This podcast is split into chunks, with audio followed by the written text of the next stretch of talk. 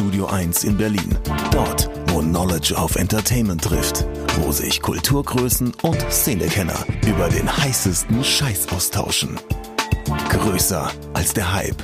Realer als die Realität. Genau dort steht auch ein kleines Studio 2. Und von hier kommt die neue Ausgabe von Oh Schuhen, der Sneaker-Podcast mit Simon Buß und Amadeus Thüner.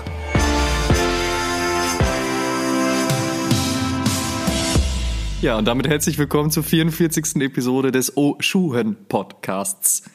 Ja, wir neigen Ist uns so. dem Ende des Jahres entgegen, Simon. Es wird schon sehr besinnlich. Ich habe schon die erste Adventskranzkerze angezündet. Nee, habe ich nicht, ehrlich gesagt. Ich habe aber auch tatsächlich äh, eine, eine, eine, eine Kerze hier, die könnte ich noch anzünden, aber irgendwie, das wird wahrscheinlich morgen früh, wenn ich noch denke, so, ach ja, da war doch was. Aber nö. Ähm, ist auch, glaube ich, ich weiß nicht, wie es bei dir ist, aber ich bin da tatsächlich nicht so traditionell Nee, ich auch unterwegs. nicht. Nee, ich auch nicht. Ich habe gesagt, oder beziehungsweise wir haben beschlossen, dass wir uns auf jeden Fall einen kleinen Weihnachtsbaum in die Wohnung stellen werden, weil das ist Mhm. dann doch wiederum ganz schön.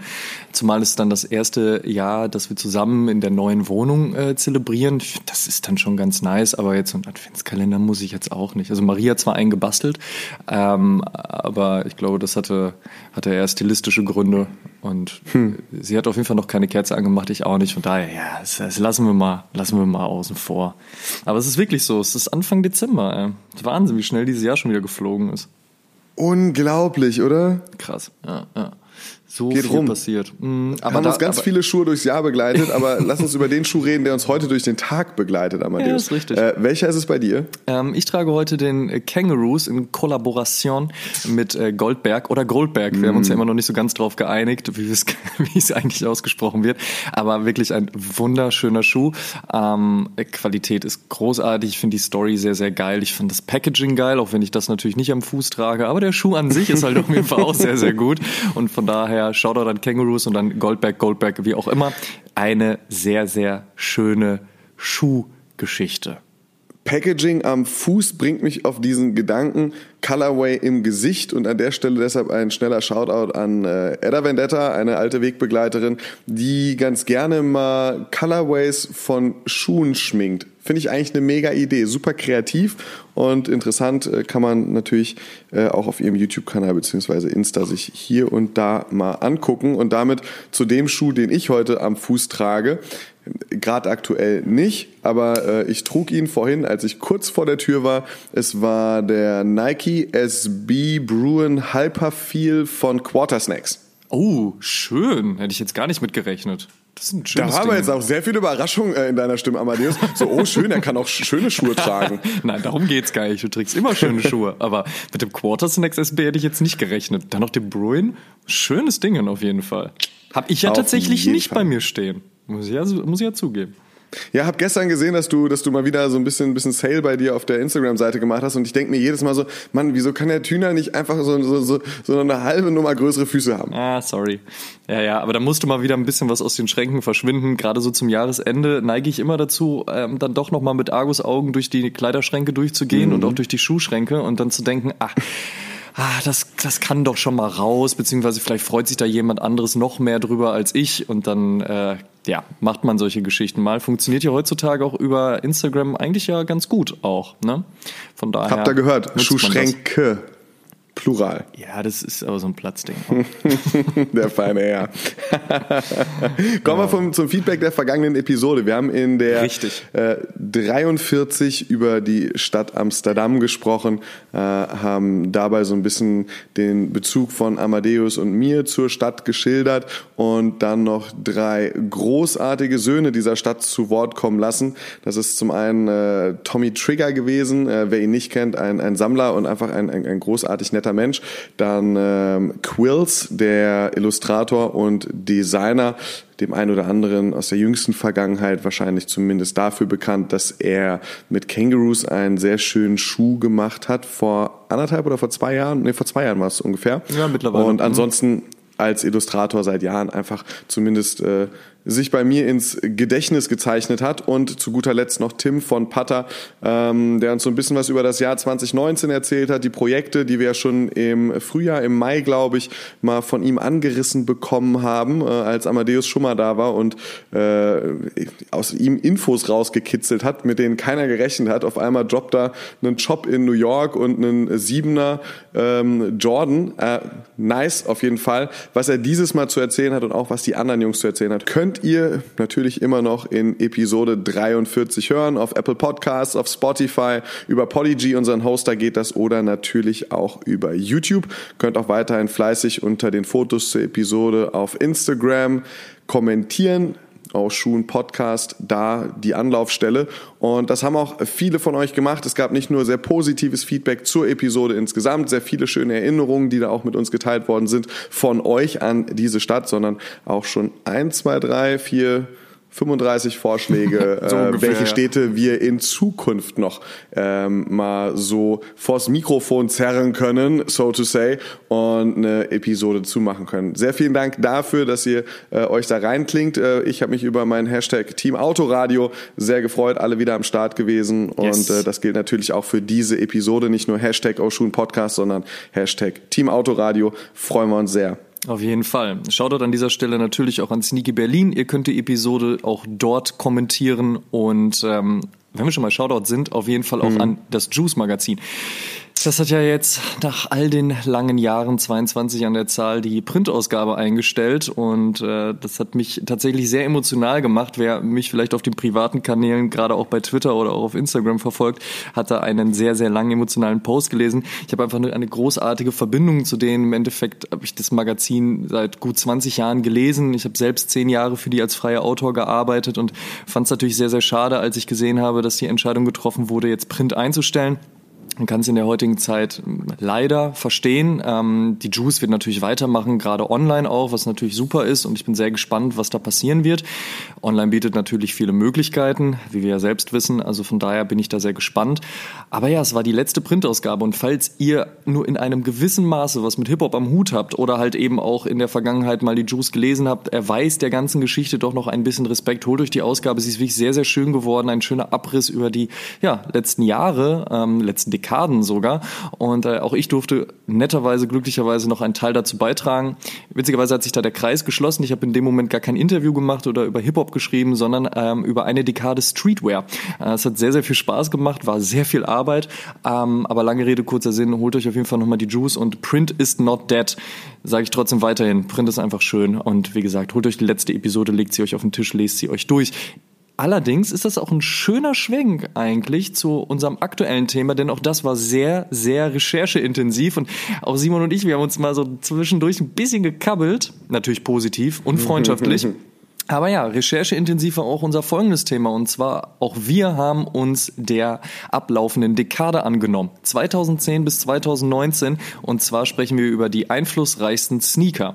Und dann muss man vielleicht im Voraus kurz dazu sagen, diese Episode erhebt keinen Anspruch darauf, dass wir die besten Sneaker betiteln und auch nicht unsere Lieblingssneaker, sondern wirklich die Turnschuhe, die in den jeweiligen Jahren den höchsten und größten Input hatten. Vielleicht sogar auch in den darauffolgenden Jahren einen Impact hatten, die für die Szene oder halt auch für die Turnschuhindustrie, für uns als Kultur oder wie auch immer ähm, sehr, sehr hoch anzusehen waren und auch anzusehen ist. Und ähm, bevor ich hier äh, lange um den heißen Brei rumrede, starten wir doch einfach mal direkt in das Jahr 2010. Lang, lang ist her.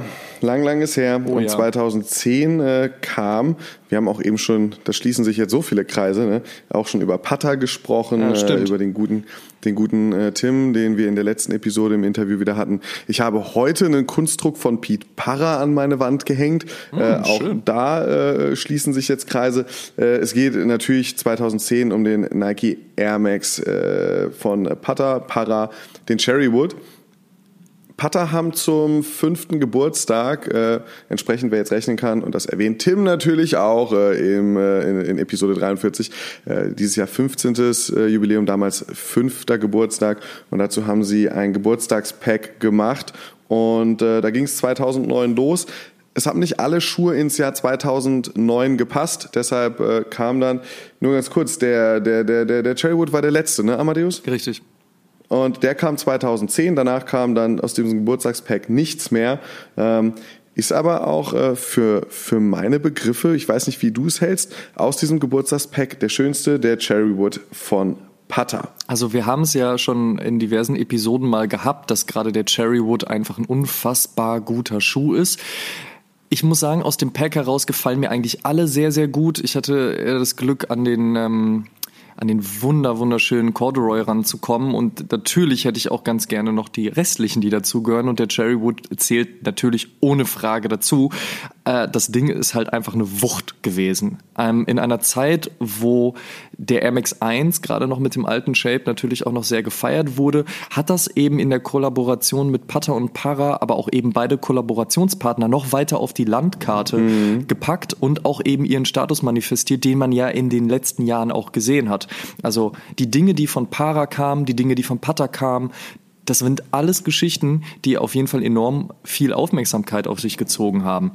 Und dieser Schuh natürlich limitiert auch noch auf 258 Paare. Es ist halt einfach, also ohne Frage. Plus minus ein bisschen. Ohne, ohne ja wahrscheinlich, ne? Aber ohne Frage auch ein Schuh, der heute einfach enorme Preise hervorruft. Aber der halt eben auch gezeigt hat, hey, da sind Para, da sind Putter, die Kollaboration, der Geburtstag dazu. Das hat dem ganzen Schuh halt eben eine enorme Wichtigkeit gegeben. Und auch heute kommt man einfach um diese Botte nicht drum rum. Also wenn man jemanden draußen sieht, der einen Cherrywood trägt, dann werden die Augen groß. Egal, ob man jetzt Die Hard MX1 Fan ist, so wie Iceback beispielsweise, Shoutout an dieser Stelle, oder halt eben auch äh, jemand, der vielleicht eher so Adidas trägt oder New Balance. Mhm. Cherry Wood, der knallt und den sieht man und man weiß eben auch um die Historie des Ganzen. Und ich finde auch, der Schuh hat dazu geführt, dass auch in den darauffolgenden Jahren der 87er weiterhin eben ein, ein hohes Standing genossen hat. Ich meine, klar, das hat er in den Jahren zuvor auch gemacht. Der war ja damals auch schon äh, eben ein paar Jährchen alt, ne? hat er ja auch schon ein paar Jahre auf dem Buckel. Aber trotzdem, diese Colab hat echt einiges klar gemacht und zählt auch für viele Leute zum Besten, was auf der Air Max 1 Silhouette jemals passiert ist. Mhm. Ich mag diese, diesen Rotton, diesen Burgund-Rotton sehr, sehr gerne. Ähm, dazu diese hellblauen Eyelets oben. Und wenn man das dann eben nicht mit den weißen, sondern mit den hellblauen Laces einschnürt, dann ist dieser Schuh einfach eine Granate. Auf jeden Fall. wirklich unfassbar schön. Ähm, unterschreibe ich. Für mich einer tatsächlich der, der, der schönsten Einser, die es die es so gibt. Äh, Resale Value jenseits von Gut und Böse. Auf jeden Fall. Ähm, Überhaupt erstmal noch an einen ranzukommen, der auch, naja, ich sag mal, vernünftig tragbar ist. Ne? Also gerade nach ja. den Jahren halt dann ähm, ist die Bubble natürlich mal ein bisschen undurchsichtig oder halt die Sohle vielleicht auch mal ein bisschen beansprucht, aber man kann immer noch Glück haben. Ähm, aber das Glück ist dann in Verbund mit äh, sehr, sehr viel Geld auf jeden Fall.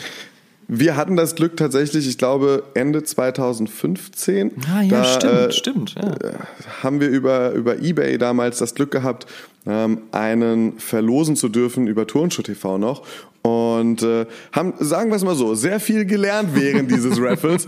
Ich würde nie wieder ein Raffle machen, wo ich sage, kommentiert unter diesem Post und der Post mit den meisten Likes gewinnt, oh, denn ja, das ja. lädt natürlich ein, einfach auch ein paar Likes zu kaufen und ähm, das hat dann dazu geführt, dass wir mit den Kollegen von Facebook, die sich natürlich auch super drüber gefreut haben, so hey, hast du eventuell äh, unsere äh, Terms and Conditions gelesen, wo drin steht, keine Gewinnspiele? Ja, vielleicht, aber könntet ihr trotzdem mal gucken, wer hier alles äh, gerade Klicks gekauft hat und wo das nachvollziehbar ist. Ich glaube, es hat vier, sechs Wochen gedauert, bis wir da über Umwege sehr viel gutes Zureden und äh, allerhand äh, gezogene Gefallen bei dem einen oder anderen Kollegen, den man dort mal kennengelernt hat. Ähm, gedauert, bis wir dann wirklich rausgefunden haben, äh, wer dann die meisten Likes hat, wo man auch davon ausgehen kann, okay, davon ist nichts gekauft. Haben am Ende einen glücklichen Gewinner gefunden, haben einen Schuh verschenken dürfen, der dann ähm, auch tatsächlich noch tragbar war und äh, hat am Ende alles gepasst, war aber einfach so wirklich Umstand äh, und äh, äh vor allem auch Aufstand des Todes. Aber ähm, ja, das war, das war die Turnschuh TV Historie zum, zum Putter Cherrywood. Und äh, ja, wer weitere, wer weitere nützliche Tipps und Tricks für Online-Gewinnspiele braucht, schreibt mir ganz gerne eine DM. Was ich ja auch krass finde, ist, dass dieser Schuh auch in den diversen anderen Läden, beispielsweise bei Overkill, auch ganz normal zugänglich war damals. Ne? Also ich habe auch tatsächlich Leute in meinem Bekanntenkreis, die damals einfach zu Overkill gegangen sind und sich auch ganz normal den Chlorophyll oder auch den Corduroy kaufen konnten.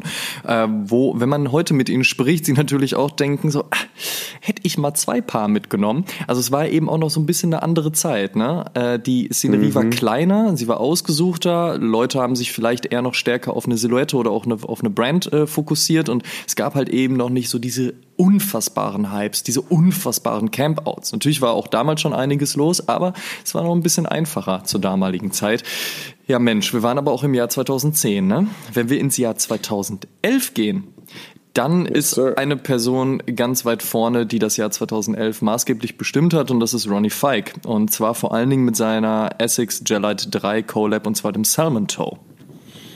Ist ein schöner, ist ein wirklich unfassbar schöner Schuh. Ich fand es toll, als vor ein paar Jahren, ich glaube 16 oder 17 müsste das gewesen sein, ähm, der äh, die die die die Hommage-Geschichte äh, kam, mhm. wo man dann wieder den Salmon Toe mit drin hatte und erstmal wieder sich so vors innere Auge beziehungsweise dann vors vors echte Auge geholt hat, wie schön eigentlich diese Farbnuance ist. Es ist einfach Total. einfach ganz ganz zauberhaft und ich glaube, es gab so eine Zeit noch ein paar Jahre vorher, da wurde so der Grundstein gelegt für die Essex G-Lite 3 liebe und vor allem auch die Essex G-Lite 3 Jahre. Mhm. Ähm, und da haben wir auch schon mehrfach drüber gesprochen, für uns beide wahrscheinlich.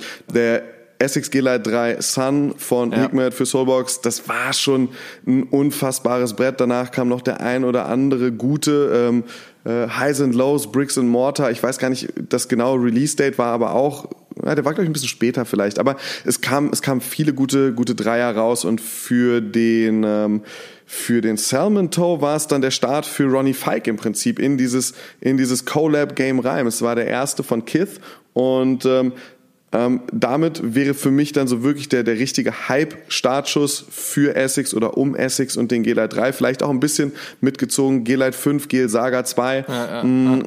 Das ist da alles so entstanden und es sind dann so zwischen 2011 bis vielleicht 2014 in den drei Jahren, ja. vielleicht sogar noch in 15 ja. rein, wirklich so unglaublich gute Schuhe bei Essex rausgehauen worden. Und es war so eine Zeit, als man gesagt hat, so, wer oder was ist der Air Max 1? Nike hat irgendwie die PS, die sie mal hatten, beziehungsweise diese auch, die sie auch grundsätzlich haben, nicht mehr so richtig auf die Straße gebracht. Die Begehrlichkeit war nicht mehr da. Der Markt war vielleicht auch ein bisschen übersättigt, was diese Silhouette betrifft.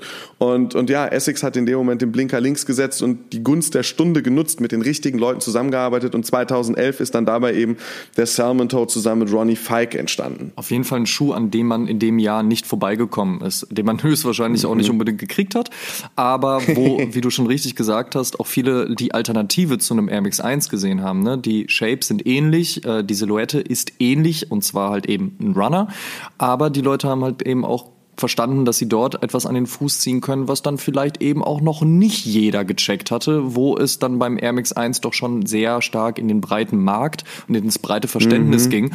Und ja, Ronnie Fike hat in den Jahren danach, also bis heute hin ja auch sehr, sehr viel Gutes veröffentlicht, sehr klar gemacht auch eben. Und es gibt ja jetzt auch Gerüchte, dass 2020 wieder einiges passiert, jetzt auch, wo die OG-Silhouette zurück ist, wo der Shape wieder so ist, wie er sein soll auch. Mm, da könnte es doch ganz spannend sein, was im Jahr 2020 auf uns zukommen wird. Aber 2011 Essex, Jella 3, Ronnie Fike, Salmon Toad, das ist einfach gesetzt. Da führte kein Weg dran vorbei. Definitiv. 2012 gab es auch gute Schuhe übrigens. Oh ja. Tatsächlich war es aber noch damals ein bisschen so, dass man sich sehr gut auf einen einigen konnte. Also ja, wir haben, ich habe es ja eingangs schon erwähnt, auch wir beide haben ja so ein bisschen diesen Kampf ausgefochten, aber der verführte sich dann ja auch eher in den äh, noch kommenden Jahren, äh, wenn wir so über 2015, 16, 17 sprechen. 2012 kann man eigentlich auch ganz klar sagen, dass der Nike Air Yeezy 2 der ausschlaggebende und der einflussreichste Schuh des Jahres gewesen ist. Ähm, Kanye West hatte mit dem Air Yeezy 1 ja den allerersten Non-Athlete Signature Schuh bei Nike bekommen. Hm. Ist ja auch so ein bisschen der Grund, warum er dann später auch zu Adidas gegangen ist, weil wir hatten es ja auch schon mal in der Episode Die 31 war es, ne? Ja, genau. In der 31 haben wir ja schon darüber gesprochen, ist Kanye West der neue Michael Jordan. Und auch da haben wir ja schon darüber geredet, dass Kanye West damals gesagt hat, hey, ich habe euch da einen super Schuh geliefert, das Ding läuft so und nur weil ich kein Athlet bin, kriege ich jetzt keinen gesamtheitlichen Deal oder was. Und dann gab es ja diesen kleinen Beef mit Nike, er ging zu Adidas, uh, the rest is history. Zum damaligen Zeitpunkt war es aber einfach so, der Nike Air Yeezy 2 war einfach ein Schuh, an dem man nicht vorbeikam. Also das erste Mal gezeigt wurde er, oder das erste Mal an dem Fuß hatte er ihn sichtbar in so einem kleinen Minifilm ähm, über Kobe Bryant, Black Mamba hieß das Ding. Und als Kanye West dann im April auf Tour nach Europa kam und er das Ding einfach so in Paris und London am Fuß hatte, auf der Bühne und nebenher, sind die Leute schon Nüsse gegangen. Und naja, der Rest, ne? Also ich meine, Yeezy 2, also das, was man heute auch an, an Geld dafür zahlen müsste, um sich einen ranzuholen, das ist auf jeden Fall recht ordentlich. Kannst du dich noch an die Red October Geschichte erinnern?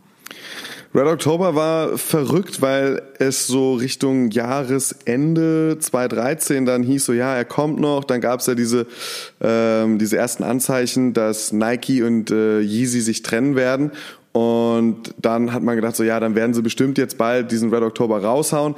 Und ich weiß ihren Namen nicht mehr, aber relativ hoch im, äh, im Game bei Nike global mit drin, äh, hat eine, eine PR-Dame dann den Twitter-Account oder auf ihrem Twitter-Account regelmäßig Updates gegeben, so ja, nee, das wird so nicht passieren, die Gerüchte sind falsch, was auch immer. Und man hat irgendwie damit gerechnet, dass um Weihnachten zum Jahresende noch was passiert, weil irgendwie müssen die Schuhe ja raus, wenn denn jetzt klar ist, dass Mr. West zu Adidas geht.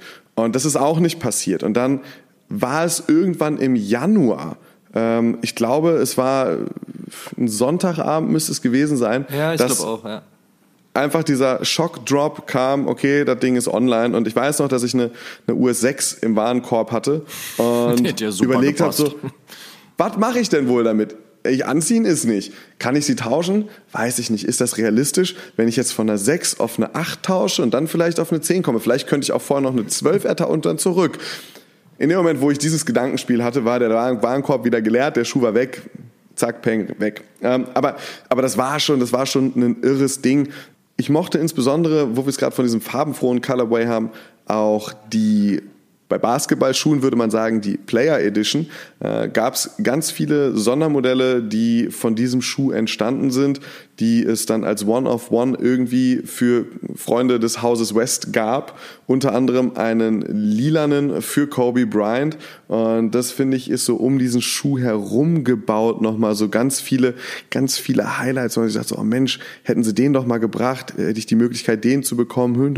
Das war schon, das war schon ganz stark. Und ja, ich glaube 2012 2013 auch noch, ähm, aber, aber das war schon so ein riesiges Gesprächsthema, dieser Yeezy 2. Das war Fall. der Wahnsinn, ja. Gute Überleitung aber auch zum Jahr 2013, denn der Schuh, der da das Jahr bestimmt hat, hat auch was mit Kanye West und auch was mit roten Schuhen zu tun. Und zwar war es der Nike MX90 Hyperfuse Independence Day Pack. Da hatten wir yes. drei Schuhe, passend halt zum Independence Day, einmal blau, einmal weiß, mhm. einmal rot. Und das war auch die Zeit, wo diese All-Red-Shoes sehr, sehr angesagt waren. Etwas, was man sich heutzutage kaum noch vorstellen kann oder auch mag.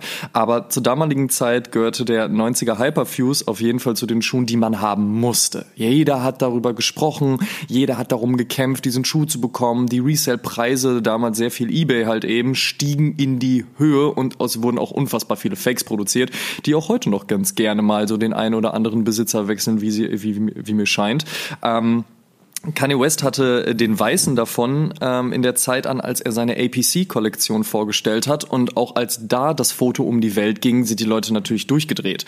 Ähm, das hat den Schuh eben einfach in eine Richtung katapultiert, wo man sagen muss, 2013 war einfach dort gesetzt.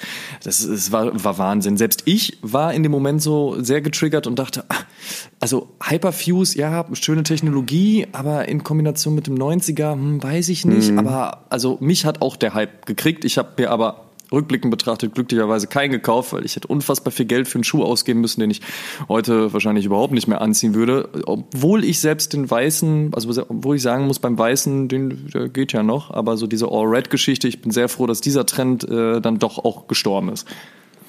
Weiß und Blau hätte ich mir auch sicherlich gerne geholt und getragen. Ich stand sogar äh, in der Soulbox vor den Schuhen, denn Die APC-Kollektion beziehungsweise das Foto von Kanye in diesen 90er Hyperfused ging erst zwei, drei Tage nach Release um die Welt.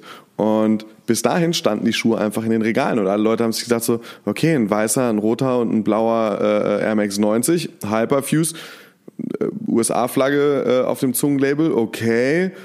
Ja, kann man machen, muss man aber nicht. Stimmt, ja, stimmt. Der kam ja raus und erst dann kam das Foto und dann kam der Hype. Genau, das heißt, man konnte den genau. ja tatsächlich sogar noch in den Läden kriegen in der damaligen Zeit. Genau. Mann, Mann, Mann.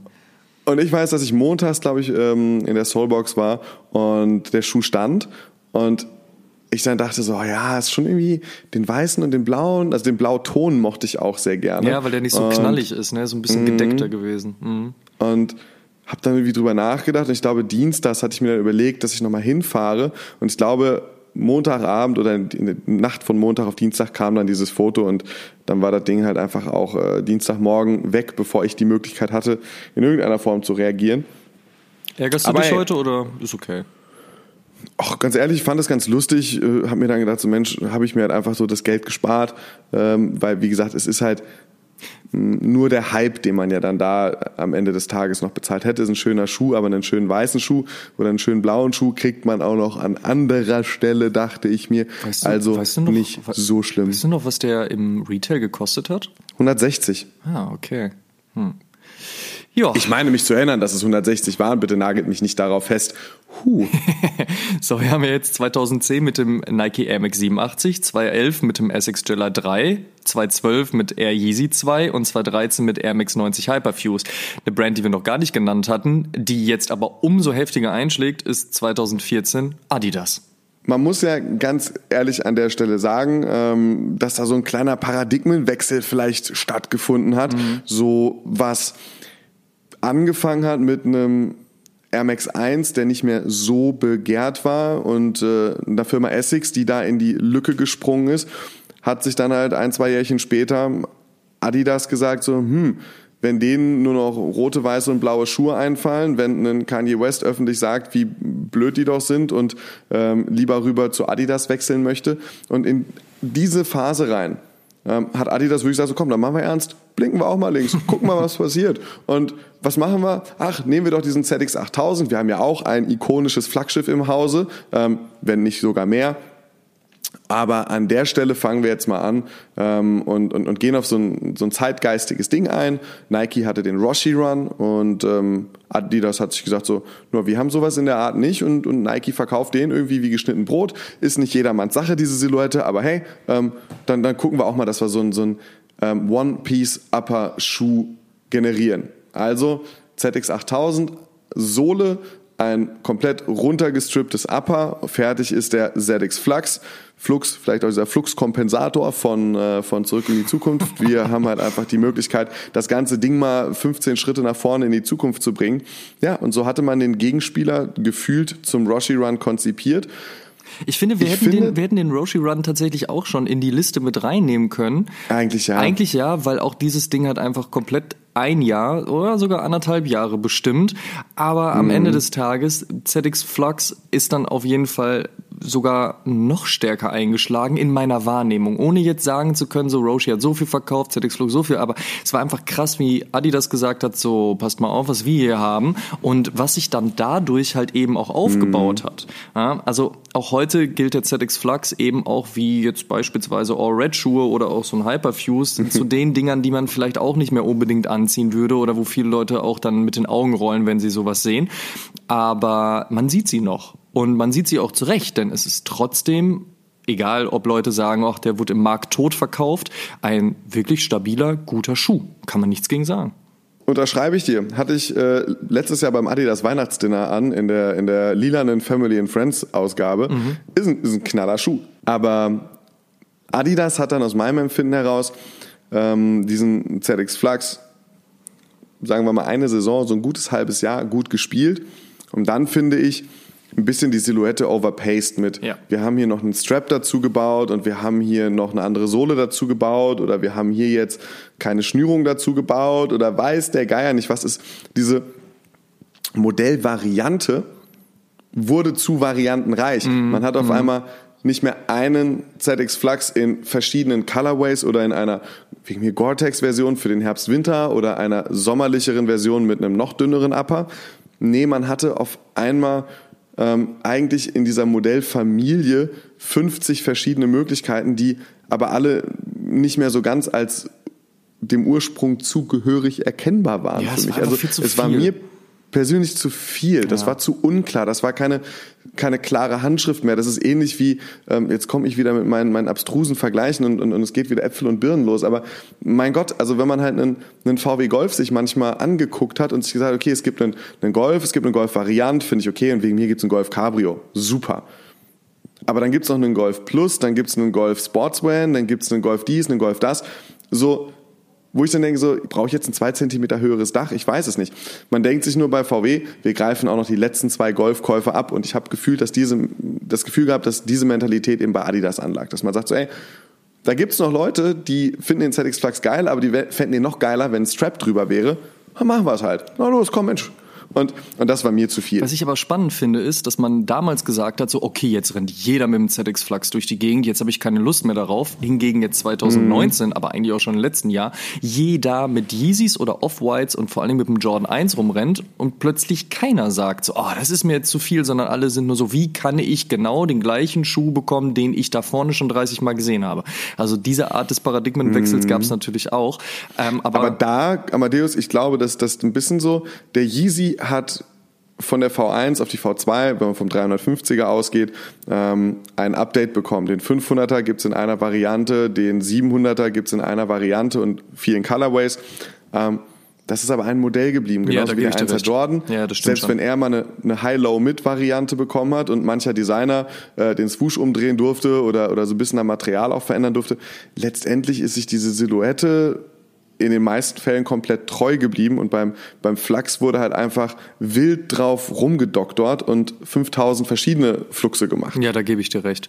Es ist aber auf jeden Fall ein Schuh, an dem man nicht vorbeikam, wenn man 2014 anschaut. Und was auch sehr ersichtlich ist, und das hatten wir ja eben auch schon mal kurz angeschnitten, ist, dass die Taktung noch höher wurde. Das heißt, wo Ja. man in den Jahren zuvor sagen konnte, hey, Top 10, vielleicht noch mal ein, zwei Honorable Mentions dazu, ne? also so wie wir uns ja auch drüber unterhalten haben, wurde es in den Jahren dann plötzlich, okay, wir haben eine Top 20, wir haben eine Top 30, Top 50 fast sogar und hier passiert was, da passiert was. Ne? Also man darf natürlich nicht vergessen, auch wenn wir jetzt diese Schuhe listen, es gibt ja auch von den anderen Brands, die eben jetzt nicht genannt wurde, wurden, durchaus Schuhe, die ähm, sehr einflussreich, sehr groß, sehr gefragt waren. Aber in dem Moment war es einfach so, es ist unfassbar viel passiert und man hat eben bei den Marken auch gemerkt, Adidas gibt Gas, Nike steckt aber nicht ein, sondern zieht auch durch. Essex macht, New Balance versucht, alle anderen eben auch. Also es wurde viel, viel mehr in den Markt gedrückt und das dann nicht nur mit hier mal neuer Colorway oder halt eben auch mit einer mh, Silhouettenvariation, sondern auch und wir haben hier noch eine neue Silhouette und wir haben hier noch ein Modell und wir haben hier ein Bringback und wir haben hier noch was und so weiter und so fort. Das führte am Ende des Tages aber eben auch dazu, dass wir 2015 wieder die drei Streifen haben. Und zwar, wenn man so möchte, eigentlich zwei Schuhe, die ganz, ganz wichtig und einflussreich für dieses Jahr waren. Und das war der Adidas Ultra Boost und damit einhergehend auch der Adidas NMD. Das war ziemlich krass, weil Kanye West im Prinzip wieder das gleiche Rezept angewendet hat äh, wie beim äh, 90er Hyperfuse. Er trägt einfach Wie zur Präsentation immer. von Wie eigentlich immer. Er hat das ja auch, er hat das ja auch schon mit, dem- mit dem 6er Jordan Infrared damals geschafft, dass die Leute plötzlich wieder Bock auf einen 6er Jordan hatten. Das war ja auch Ja. eine Zeit lang so, oh, pff, ja, mir egal, so, ja, ja, Basketball-Silhouette, ja, Michael Jordan wichtig und so. Aber wenn Kanye West so Dinge an den Fuß gezogen hat, dann hat das immer geknallt. Das muss man einfach äh, neidlos anerkennen. Und so war es in Ja. dem Moment auch.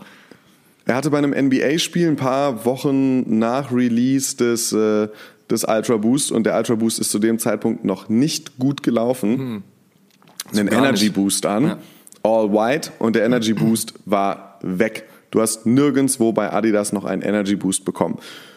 Und dann äh, hat man sich, jetzt kann man es romantisch verklärt ausdrücken, dann hat sich Kanye West gedacht, wieso trage ich nicht mal einen All-White Ultra Boost zu einem, zu einem Music Award? Oder man kann es andersrum sagen, Kanye, trag bitte diesen Schuh, wir würden den Ultra Boost auch sehr gerne in hoher Stückzahl verkaufen. Entscheidet selbst, für welche der beiden Varianten äh, ihr eher geht, aber äh, er hat dann eben den, den äh, weißen Ultra Boost aus dem Key City Pack, also den äh, ganz normalen weißen Einser mit äh, der schwarzen Sohle getragen. Und auf einmal war etwas geschehen, was es so, glaube ich, vorher auch noch nicht wirklich gab, dass ein, ein Schuh, der erstmal als Category bzw. Business Unit Running gilt und da halt als Flaggschiff und jetzt kann jeder Läufer selbst sagen, hey, auf Boost kann man aber echt nicht gut laufen und der andere schwört drauf wegen mir. Sind wir hier aber auch nicht die Fachveranstaltung bei Oshun. Ähm, es, ist, es ist tatsächlich so, dass dieser Schuh als Running-Kategorie gebaut ist und auf einmal im Lifestyle angekommen ist. Und das Fragt euch mal selber, wie oft ist es das passiert, dass der Running Shoe, der von einer Marke als der beste Running Shoe der Welt ausgelobt wird und der super Performance ist oder sein soll, äh, auf einmal äh, bei, bei jedem Lifestyle-Träger an den Fuß muss und man sich fragt so, fuck, wie konnte das eigentlich passieren? Und das war, das war eine krasse Situation und so ist der Ultra Boost auch auf so ein höheres Level elevated worden, was mir persönlich ähm, sehr gefallen hat, weil das, was dann mit Zweier, Dreier, Vierer Ultra Boost, mit Veränderungen im Upper, beziehungsweise auch so der 2019er so, so, so ein wirkliches Update auch mal bekommen hat, kann jetzt jeder selbst entscheiden, ob er das cool findet oder nicht, aber so diese Urgeschichte, dieses bequemen Schuhs. Dazu noch einen Till Jagler, der den Bloodrunner draus gemacht hat und auf einmal das Ding als erster uncaged hat, weil alles mal so, ey, Cage, stabil, dies, das. Auf einmal hat das Ding kein Cage mehr, eine rote Sohle und denkst so, Stimmt, fick mein Leben, ich muss diesen Schuh haben. Ähm, das war, das, das, das war wild. Dann kommen die, ähm, die ersten Collab-Bilder von, von dem Soulbox Ultra Boost raus, der für mich nach wie vor der beste Ultra Boost ist, der jemals produziert worden ist. Oh, würde ich challengen wollen. Ja, dann mach das doch, aber nicht in diesem Podcast, mein Freund. Ähm. ich rufe dich nachher nochmal an. Wir haben dieses Thema noch nicht zu Ende diskutiert, mein Freund. Das habe ich dir letztes Mal schon gesagt. Okay, fahr fort. Fahr fort. Und ähm, ja, es ist, es ist auf jeden Fall so, dass ich dass ich, dass ich diesen Ultra Boost einfach, einfach liebe. Und das, was Adidas in, in, in diesem Jahr geschafft hat, zusammen auch mit Kanye West und einem, äh, einer wirklich guten Auswahl an, an Partnern, mit denen man zusammengearbeitet hat, einer wirklich guten Auswahl an Colorways, ähm, das Ding ist, das Ding ist halt einfach durch die Decke gegangen. Und du ja. hast den NMD schon angesprochen, machen wir den Deckel drauf. Ende des Jahres hat Adidas dann gesagt, so Mensch, jetzt haben wir dieses Boost-Ding, lass doch halt einfach mal nochmal das Ganze eine Schippe weiterdrehen und das nicht im Performance-Bereich andocken, sondern im Lifestyle-Bereich, also bei Originals und lass uns, lass uns äh, auf ein Boost-Element, im Prinzip das Design von drei klassischen Ikonen verschmelzen, dem äh, Rising Star, dem Boston Super und dem äh, Micropacer haben so ein paar Lego-Steine an den Rand, die am Anfang durchs Internet gehatet worden sind. Was hat sich Adidas jetzt gedacht? Das sind ja Lego-Steine, das ist ja scheiße. Und am Ende haben doch alle die NMDs getragen, weil sie einfach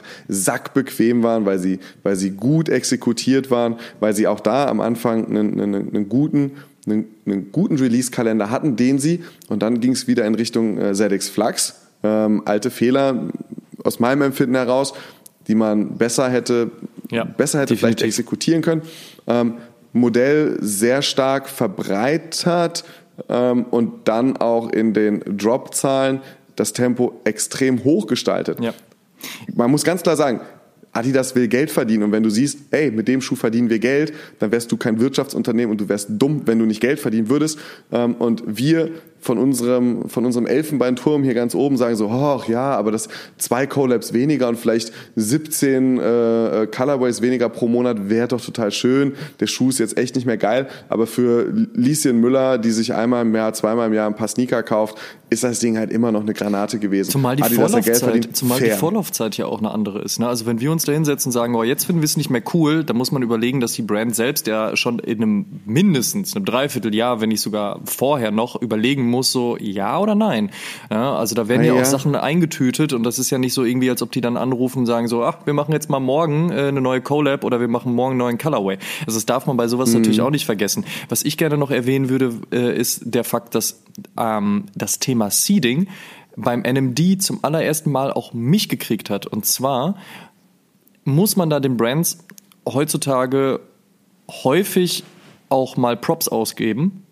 Nicht immer, aber häufig funktionieren Seedings ja doch ganz gut. Und in dem Falle mhm. war es das allererste Mal, dass ich bei Bekannten von mir, gerade so Musikern, den NMD am Fuß gesehen habe und vorher noch bei Bildern gedacht habe, hm, ja, weiß ich auch nicht, hier Legosteine und so weiter, auch vielleicht ist es nicht so meine Silhouette, aber sei mal dahingestellt. Und dann habe ich den aber häufiger bei Freunden halt eben gesehen und wo man halt eben dann natürlich auch einen anderen Zugang zu hat, man unterhält sich drüber, man sieht den halt häufiger. Da hat es mich mhm. tatsächlich bekommen und da habe ich gedacht, so das hat Adidas echt sehr smart gemacht, kurz vor der damaligen Fashion Week im Januar in Berlin, diversen Leuten, die nennen wir sie Meinungsmacher sind, ähm, das Ding auch an den Fuß zu schnüren. Und das hat mich tatsächlich auch bekommen. Ich habe zwar trotzdem keinen gekauft, aber zumindest war meine Aufmerksamkeit geweckt. Und das äh, war dann doch eine ganz spannende Geschichte zu sehen, dass es auch über diesem Weg jetzt mehr passieren wird. Und das hat sich ja bis ins heutige Jahr äh, durchgezogen, dass halt Seedings, wenn sie gut gemacht sind, auf jeden Fall funktionieren können.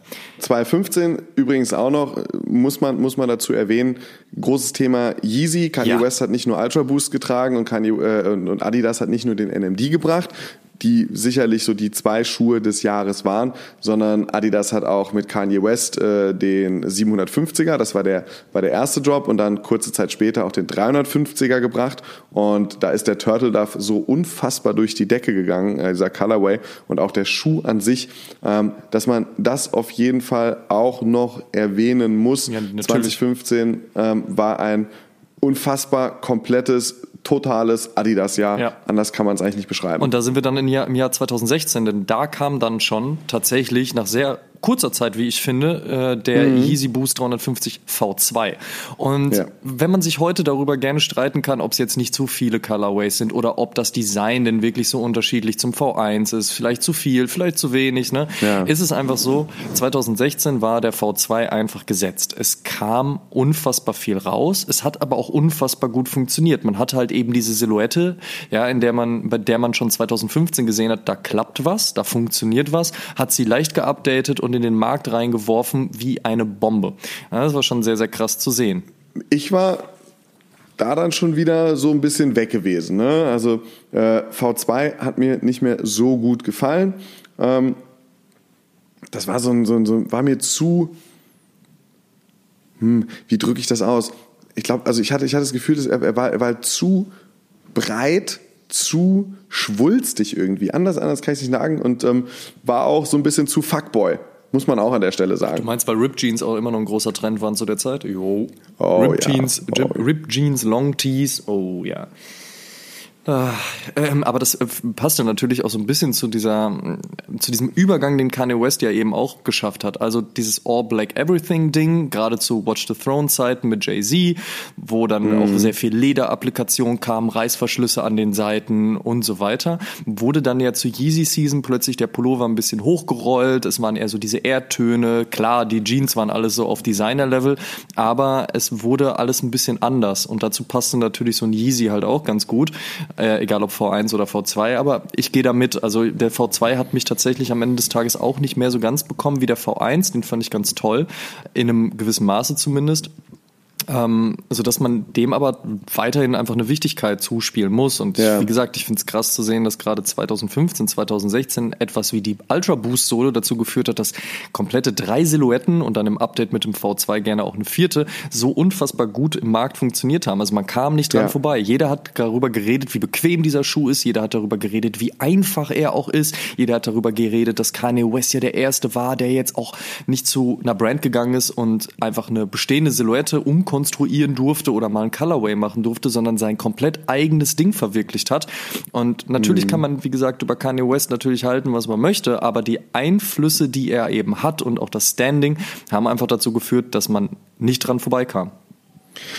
Dann ist aber was passiert und das war dann so dieses Ding, was wir jetzt schon ein, zwei Mal angesprochen hatten, so dieses, ich nenne es jetzt Overpacing, auch wenn es nicht wirklich overpaced ist, aber es war dann ein bisschen, zu dominant Adidas. Es war zu viel, zu viel vielleicht auch gesiedet. Ganz Berlin ist mit Adidas-Schuhen rumgelaufen und dann ist klar, dass man irgendwann sagt, so Mensch, man könnte doch auch mal irgendwas anderes machen. Und da finde ich, hat Nike es geschafft, auch wieder ganz clever so Stückchen für Stückchen Adidas mit dem richtigen Tempo den Rang abzulaufen, dass man gesagt hat, so hey, so ab Spätsommer, Herbst, teasen wir schon so langsam mal wieder einen Air Max 97. Wir haben ja 2017 klopft so an die Tür, 20 Jahre Air Max 97, da könnte man doch. Und so ging es dann langsam wieder los, dass mit dem ersten, den ich noch sehr dürftig fand, äh, Drop vom äh, 97er, der dann in Italien rauskam, der hinten auch diese äh, italienische Flagge auf dem, auf dem äh, Strap hat, auf dem Heelstrap, war qualitativ nicht so richtig gut, aber man wusste so, da kommt da kommt eine Silver Bullet um die Ecke geflogen und sie mhm. kam um die Ecke geflogen und es war geil. Und dann so 2017 nach und nach mit den 97ern wieder so ein bisschen Marktdominanz zu bekommen, weil es die richtige Silhouette zur richtigen Zeit war. Alles war bei Adidas so futuristisch, boostmäßig ausgelegt und auf einmal, ja, war eine Air Bubble wieder geil und auch Lederupper und, und einfach eine Running-Silhouette. So dieses ganze futuristische One Piece war gefühlt durch. Und, und trotzdem ist es nicht der Schuh, der 2017 bestimmt hat. Ganz bestimmt nicht, weil Nike damit nur die Marktposition wieder hingekriegt hat. Gegen Ende des Jahres ist dann aber was passiert, was dafür gesorgt hat, dass, naja, alles, was auf der linken Spur war, ganz brav wieder rechts rüberfahren durfte, weil äh, der Henkel, der Henkel aus Beaverton wieder gesagt hat, so die linke Spur gehört gerade mal uns. Mhm, und das zusammen mit jemand ganz Speziellem, und zwar mit Mr. Virgil Abloh. Der hat nämlich mit seiner Off-White The Ten Konstruktion, nennen wir es mal so, nicht nur die Bastelschere angesetzt und äh, alle möglichen legendären Silhouetten ad absurdum geführt, sondern halt eben auch es geschafft, dass dort zehn Schuhe released wurden, die eingeschlagen haben. Aber frag mal nicht nach Sonnenschein. Ne? Also selbst bis zum heutigen Jahre 2019, und ich meine, das ist jetzt zwei Jahre her, fahren die Dinger unfassbar erfolgreich. Und dieses The Ten Pack startete mit dem ähm, Jordan 1 Chicago, der dann im September kam und ganz schnell ja die äh, folgenden Silhouetten noch mit anfeuerte. Und mhm. da muss man nicht viel zu sagen. Man hat eine legendäre Silhouette, den Jordan 1 von 1985. Man hat Virgil Abloh, der mit Pyrex ordentlich klar gemacht hat, vor allen Dingen aber mit Off-White bewiesen hat, dass er doch ein ernstzunehmender Designer ist, der dann aber, wie gesagt, mit der Bastelschere im Hinterstübchen da halt ein bisschen was zusammengestrickt hat.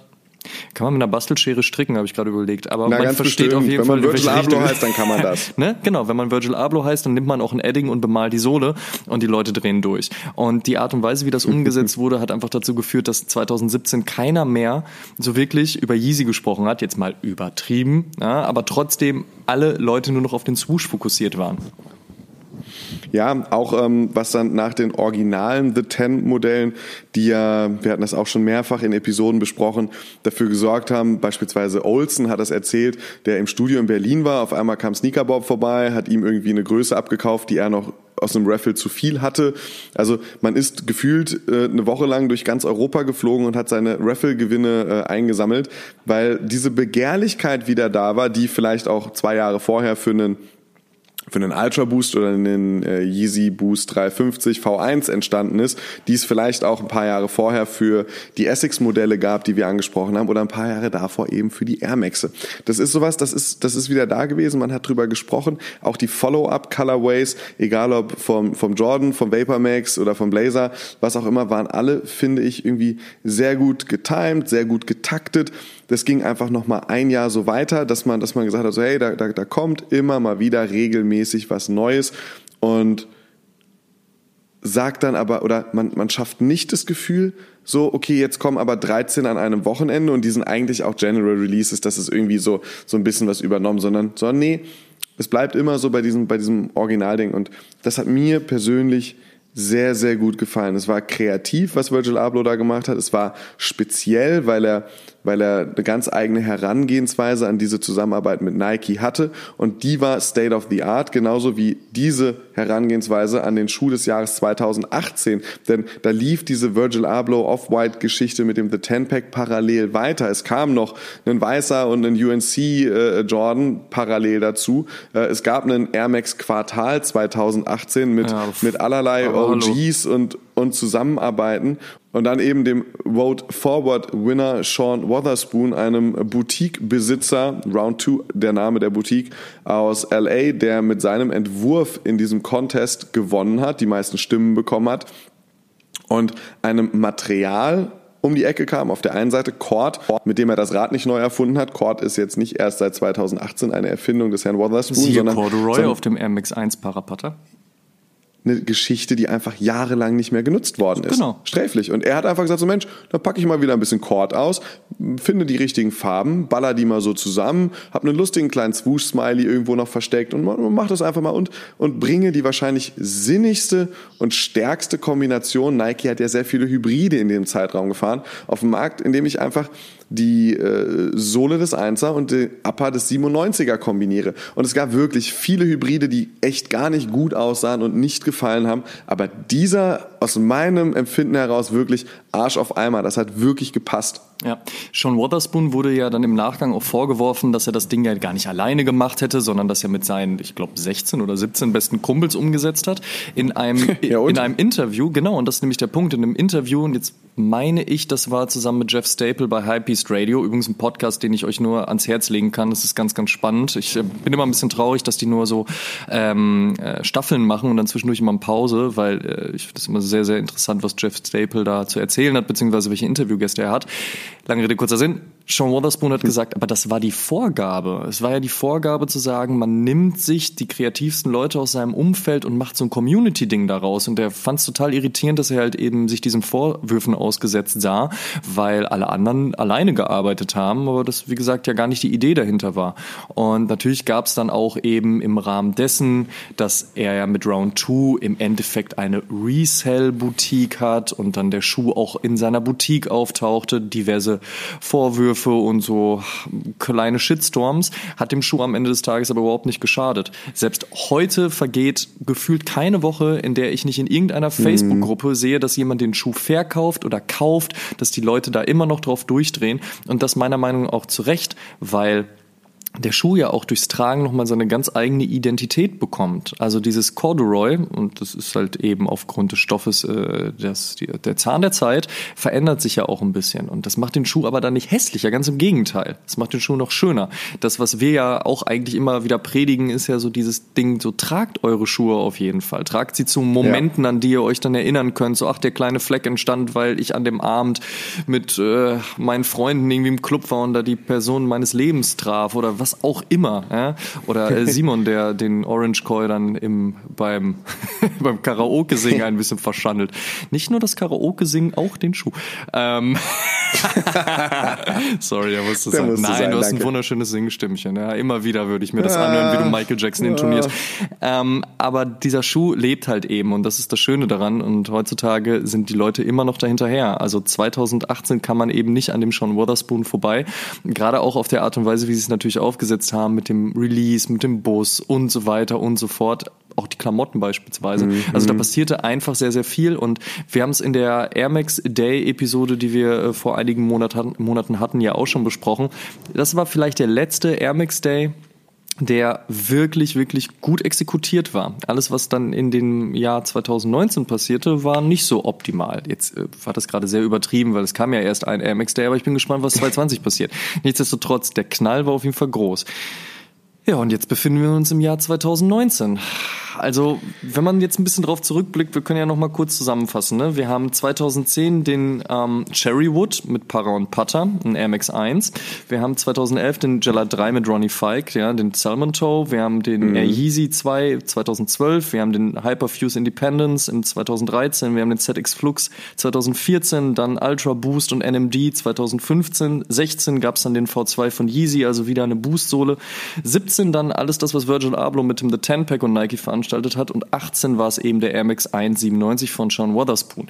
Jetzt ist natürlich ja. die Frage, welcher ist der einflussreichste Schuh des Jahres 2019 und Bevor da gibt's ja auch super viel wieder. Genau, ob mit Swoosh, ob mit Three Stripes, ob mit N-Logo, ob mit hm. Saucony oder halt eben auch Kangaroos, da ist wirklich sehr, sehr viel passiert. Und bevor wir diese Frage beantworten, welcher denn der einflussreichste Schuh des Jahres 2019 war, sollten wir vielleicht eher nochmal beantworten, welche denn unsere Top-Sneaker des Jahres 2019 so sind. Und das machen wir in einer der darauffolgenden Episoden, denn wir haben in der nächsten das äh, fröhliche Glück, kurz vor Weihnachten zu stehen. Und da soll es natürlich wieder eine kleine Weihnachtsepisode geben, ganz besinnlich bei Glühwein unterm Baum liegend. Und darauffolgend kommt dann unsere Episode zum Besten, was das Jahr 2019 zu bieten hatte. Da freuen wir uns sehr drauf, denn auch das wird ähm, rechercheintensiv. Ich will jetzt nicht teasern, was wir schon da reingesteckt haben an Arbeit, aber ja, das machen wir auf jeden Fall an dieser Stelle und ich denke, da kann man dann auch daraus beantworten, was denn der einflussreichste Schuh des Jahres 2019 wird. Unser Schuh des Jahres 2019, also in Episode 46. Und bis es soweit ist, könnt ihr natürlich einfach jetzt mal hier zum Thema Stellung nehmen, was wir diese Woche angerissen haben in der 44. Die Dekade, die Zehnerjahre gerecapt. Was waren die einflussreichsten, die besten Schuhe, die, die Schuhe, die ähm, wirklich allen anderen die Show gestohlen haben. Wir haben gesagt, was wir als solche empfinden. Wie seht ihr es? Wenn ihr an die letzten zehn Jahre zurückdenkt, was sind so die Schuhe, die am meisten hängen geblieben sind, für euch persönlich vielleicht, aber auch die, bei denen ihr sagt, so ja, das waren tatsächlich so die einflussreichsten Modelle, die einflussreichsten Schuhe, die einflussreichsten Designer. Ähm, haut mal raus, was euch in den Sinn kommt und vielleicht, hey, setzen wir noch einen drauf, Amadeus. Welches Jahr ist denn für euch das Beste? Oha, ja, das ist eine sehr, sehr gute Frage. So, welcher, welcher Schuh auch vielleicht von den genannten oder eben auch von den vielleicht nicht genannten ist denn der, wo ihr sagen würdet, würdet, so das hat wirklich ja. alles verändert oder auch alles bestimmt. Denn was man natürlich auch nicht vergessen darf, es wurde in den letzten Jahren jetzt mal auch abseits von Boost sehr viele Technologien in den Markt geworfen. Ne? Also beispielsweise so eine Hyper-Adapt-Geschichte ist natürlich nicht weniger mhm. wichtig, aber hat es wirklich schon das Jahr über bestimmt? Ist es so tief in den Markt gegangen, dass es halt die Leute zum, zum Nachdenken bewegt hat oder eben auch gesagt wurde so, hey, jetzt kaufen wir alle einen Hyper-Adapt. Ähnliches auch mit einem 4D. Ist das Ding wirklich schon so weit?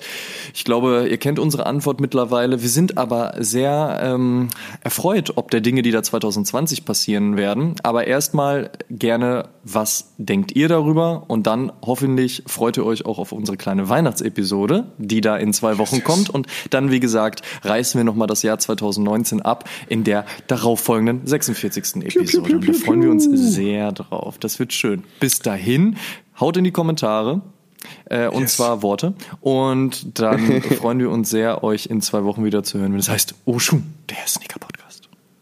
De, de, de, de. Macht's gut, ihr Lieben. Tschüss. Ciao. Oh Schuhen, der Sneaker-Podcast mit Simon Buß und Amadeus Thüner. Alle zwei Wochen auf iTunes, Spotify und YouTube.